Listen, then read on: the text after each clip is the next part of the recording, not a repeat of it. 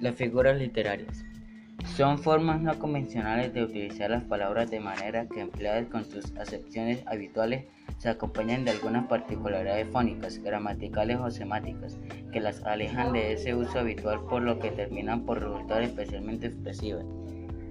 Hay distintos tipos de figuras literarias como la metáfora, el similogro, la comparación, la hipérbole, el metonimia, el sinecdoque, la anáfora, la prosopeya o personificación y el epíteto. La metáfora es una de las figuras retóricas más importantes. Por metáfora se entiende como desplazamiento de significado entre dos términos con una finalidad estética.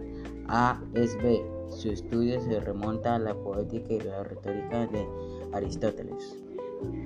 El símil es una figura retórica que utiliza el recurso de la comparación o, semejanza entre términos literarios. Su carácter es más simple que el de la metáfora y por ello aparece con más frecuencia que está tanto en las epopeyas clásicas como en la policía popular.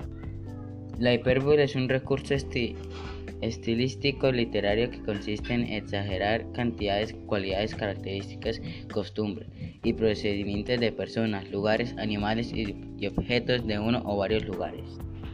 La metonimia o transnominación es un fenómeno de cambio semático por el cual se designa un concepto con el nombre de otro, sirviéndose de alguna relación existente entre ambos. Es frecuente la, sustitución e intercambio en relaciones de causa y efecto. La sinecdoque es un tipo de tropo junto con la metáfora de la metonimia. Otras figuras retóricas conocidas constituyen variaciones de estas tres.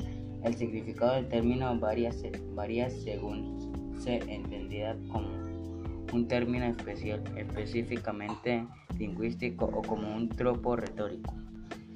La anáfora es una figura retórica que consiste en la repetición de una o varias palabras al principio de un verso o enunciado.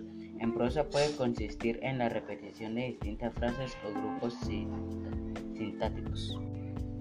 La personificación es un tipo de metáfora ontológica y una figura de estilo que consiste en atribuir prosperidades humanas a un animal o a un objeto, al cual se hace hablar, actuar o reaccionar como un personaje. El epítelo es el adjetivo calificativo que resalta las características y cualidades de un sustantivo, sin distinguirlo de los demás de su grupo. Los epítetos expresan cualidades que todos pueden distinguir, limitándose a describir al referente o a definirlo.